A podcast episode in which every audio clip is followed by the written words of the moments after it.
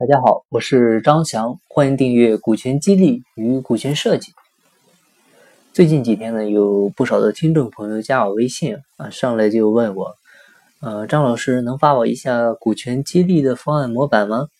啊，我想套用一下，在公司里做股权激励。其实呢，这几位跟我要方案模板的朋友啊，嗯，我最后还是发给他了。但是呢，今天想跟大家谈的其实是。股权激励是一种非常好用的企业内部管理啊员工激励的工具，但是企业处在不同的发展阶段，或者是不同类型的公司呢，对应的应该使用的股权激励的方式是有差别的。有时候呢用的不当啊，甚至会搞得南辕北辙，那时候呢就还不如不用。而且呢，有的公司它本身就是不适合做股权激励的，所以今天呢，我们就和大家。探讨一下股权激励实施之前需要考虑和注意的一些问题。第一个我们需要考虑的问题呢，就是企业现在所处的一个情况，到底能不能做股权激励？因为和所有的管理方法一样呢，股权激励它不是一个万能药啊，它也不是一个万灵丹，不是放哪都能用，用哪都好使。所以作为企业老板，你第一个需要深思熟虑的关键问题就是，能不能在自己的企业用股权激励？首先可以确认的是，呃，无论是有限责任公司还是其他类型的公司，股权激励在法规政策层面呢，都基本不会存在障碍。所以，老板更多需要考虑的就是企业自身的一个情况。一个是企业老板呢对企业未来的发展预期是不是很乐观？这一点呢，看似不相干啊，但其实是一个很重要的前提。因为激励啊，是建立在未来乐观预期的一个基础之上的。如果老板对企业未来几年都很悲观，那怎么可能是去激励员工呢？啊，怎么又能让员工乐观呢？所以，老板千万别是只剩下鸡骨头了，才想到要和员工分享啊。那时候你拿什么来激励呢？哪怕是在老板眼中已经是鸡肋，那在员工眼中，它也还是有价值的。第二点就是劳资双方相互信任的一个问题。再优秀的制度设计啊，再完善的合同文本啊，它都没有办法取代信任。股权激励呢，是企业老板和管理层达成的一个合作协议，关系到双方的一个切身利益。如果没有双方相互信任的一个前提呢，勉强的去引入股权激励，其实只会给劳资双方的关系呢带来一个更多的变数。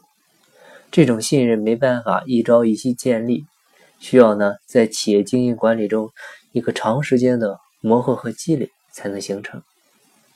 接下来就是管理团队能力的问题，也是需要考虑的。股权激励呢，它不是有福同享，而是呢论功行赏。管理团队呢，必须有能力担负一部分老板的责任，并且要比老板做得更好。当然，能力不足，只要有潜力，还可以培养。股权激励呢，也可以设计成相应的一个循序渐进。但如果管理团队普遍能力较低，并且呢没有领军人物，这时候你要做股权激励的时候，就需要慎重考虑了。接下来还需要考虑的一个问题呢，就是。内部薪酬公平性的一个问题。从实践经验来看啊，如果企业内部普遍认为现在的一个薪酬结构不合理、薪酬不公平的话呢，一般都不会是小问题，很可能是牵涉到岗位绩效，甚至企业自身管理体系上的大漏洞。所以呢，这样的管理基础都没打好，你实施股权激励的话，只会是更加添乱。以上呢是我们考虑的能不能做股权激励的问题。如果第一个问题的答案呢是企业有条件实施，那么企业老板呢接下来就会面临第二个决策的问题，就是要不要做股权激励。刚才我们说的是能不能，现在是要不要。这个问题呢，其实各家企业都有自己的情况啊，也不存在明确的一个判断的界限。但我们想。对在考虑这个问题的企业老板们呢，提个建议，那就是保密工作一定要做好。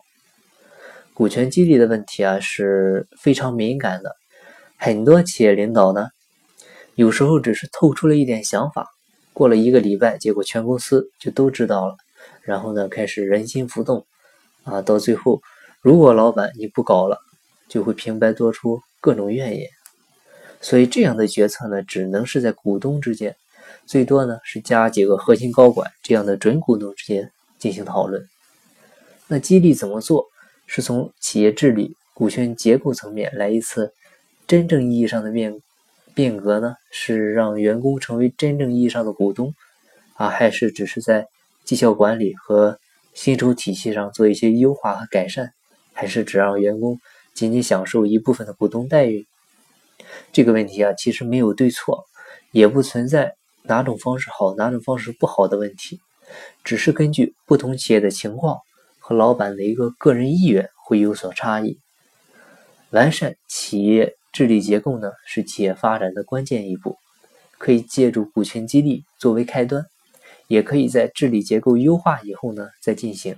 这其实呢并不矛盾，但作为企业老板，必须把管理变更的大方向给定下来。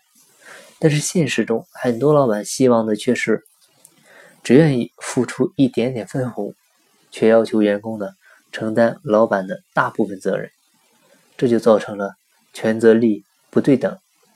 其实很多股权激励搞到最后效果不明显，原因就是出在这儿。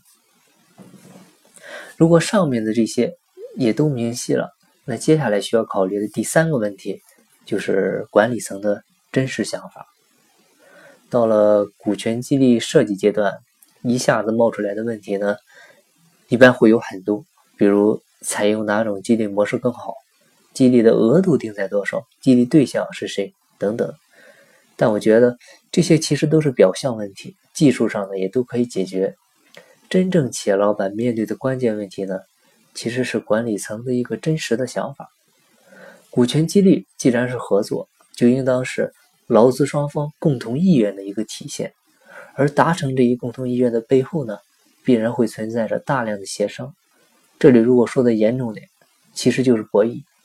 那在这场博弈当中呢，虽然企业老板是利益出让方，但未必呢就能占有优势，因为企业老板既然愿意实施股权激励，其实就是认同了部分员工对于企业的价值。这样的合作是一个巴掌拍不响。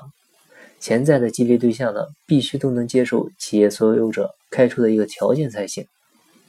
比如，老板希望用股权激励取代奖金，老板呢觉得这是双赢，但是在员工眼中呢，未必是这么认为。他会想：万一我拿不到股权怎么办？万一股权没办法分红怎么办？万一股权分红的时候企业效益不好，分不到钱怎么办？万一老板操控财务结果怎么办？所以会面临很多类似的问题。其实呢，没有必要去怪员工，因为这是人性。激励对象中呢，不同的人关注的重点还不一样，而且呢，未必所有人都愿意在老板面前表达自己的真实意愿。这样的协商沟通呢，其实是最难过的一关。然后最后需要注意的问题就是对于义务的履行了。如果前期准备工作呢做得充分，一般到了实施阶段就会比较顺利，这时候劳资双方呢才能把尽量多的精力都投到工作中。这个阶段最大的关键问题就是对义务的履行。伴随着股权激励，同时需要做相应调整变更的，可能还有公司的治理结构以及决策机制、管理权责、考核方式等等。那对新的管理模式的适应呢，也会是一个问题。但这基本不会引发大的矛盾。真正为股权激励埋下隐患的是劳资双方，尤其是原资方义务的一个履行。只要双方定下了协议，啊，就绝对不能是说一套做一套。协议是一就是一，是二就是二。这是双方用全新的方式合作，建立一个全新互信关系的一个起端。任何一方偏离了轨道，都可能成为未来矛盾爆发的导火索。甚至呢，可能会引发严重后果。好，如果你想系统的在线学习股权战略管理知识的话呢，欢迎加入我们的会员，每周一期视频直播讲座加实时问题答疑，适合企业创始人、股东还有接班人学习。现在已经是有将近五千位学员加入了学习。课程主题是企业的股权战略、股权激励、合伙人股权设计、股权众筹、企业机制设计、企业自营体和自组织建设等方面的内容。会员可以观看所有直播视频回放，会员年费是三百六十五元。如果您对这个课程感兴趣的话，欢迎加我微信，备注“股权会员”，我邀请您成为会员。我的微信号是三二八六三四九六幺。金不在西天，金在路上。我是张翔，下期再见，拜拜。